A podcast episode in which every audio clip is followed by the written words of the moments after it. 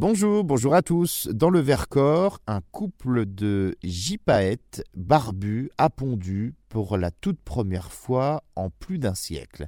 Un gypaète barbu est une sorte de vautour d'Asie qui devrait euh, donc plus largement réinvestir donc le paysage au cours des prochaines années.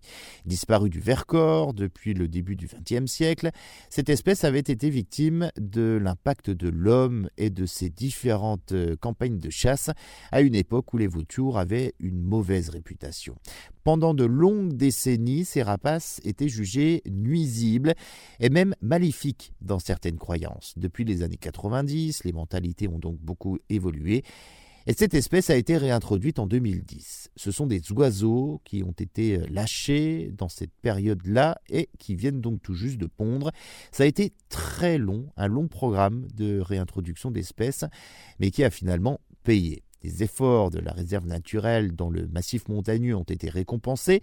Il a fallu hein, réapprendre à ces vautours les réflexes de chasse, à l'instinct sauvage, afin de les accompagner vers un retour progressif à la liberté.